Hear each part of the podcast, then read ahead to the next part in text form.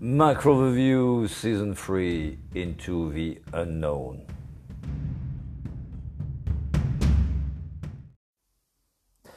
Markets in three words weak for nothing.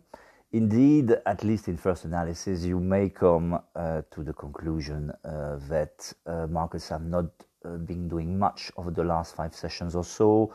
Dow Jones plus 0.3%, uh, Euro Stoxx uh, plus 0.2 um, Hang Seng minus 0.3, even WTI uh, oil, despite OPEC discussion, is almost unchanged. Um, having said that, in second analysis, you have some some fairly uh, significant moves uh, on the side: uh, silver plus seven percent, copper plus five, gold plus three, and meanwhile, which is obviously into twins uh, dollar index minus 1.4%, two-year lows and still going down. Uh, so we are really in that um, configuration where uh, markets are constructive, bullish, whichever way you call them, but especially for the EM sphere. We have been saying that for quite some time. The trade is becoming more consensual, but we reckon there is still more uh, potential despite that uh, if you if you look at Brazilian real over the last five sessions, it's, it's up 3.4%, plus 11.5% over the last month. Um, if you add to that cyclical um, constructiveness altogether and the fact that uh, the EM sphere is less impacted by COVID trends, obviously you still want to belong that sphere, and it's a large part of the markets. Markets in uh, three figures now. First figure 450,000. This is the consensus expectation for the non farm payroll in the US uh, this afternoon. I wouldn't expect too much impact either way. Uh, currently, there is a lot more importance assigned to stimulus discussion or COVID considerations, but who knows?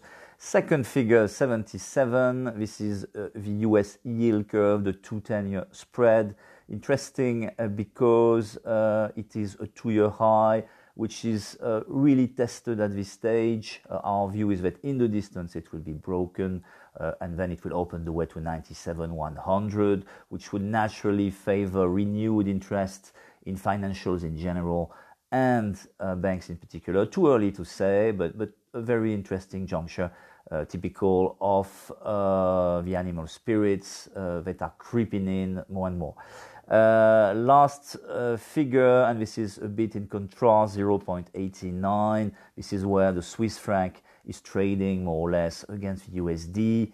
Could be more uh, a consequence of the USD weakness than of, of CHF strength. But basically, if you see CHF uh, at a two at a six-year low against the dollar, it can't be a sign of extreme bullishness. Investors remain cautious.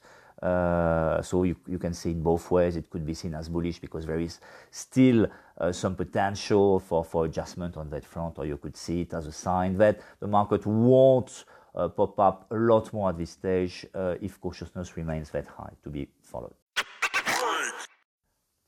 Markets in one idea, um, finally, a more uh, catch up trade.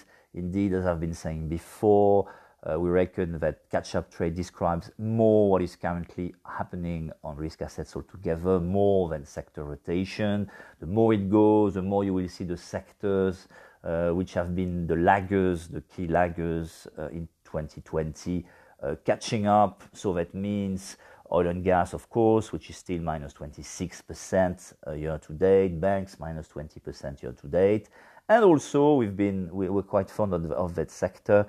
However, paradoxical it seems, travel and leisure, which is still down 17%.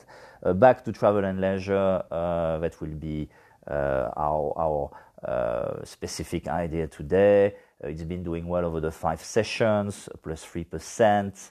Uh, it's also up 23% over the last month. We reckon there is more potential, however bold that seems.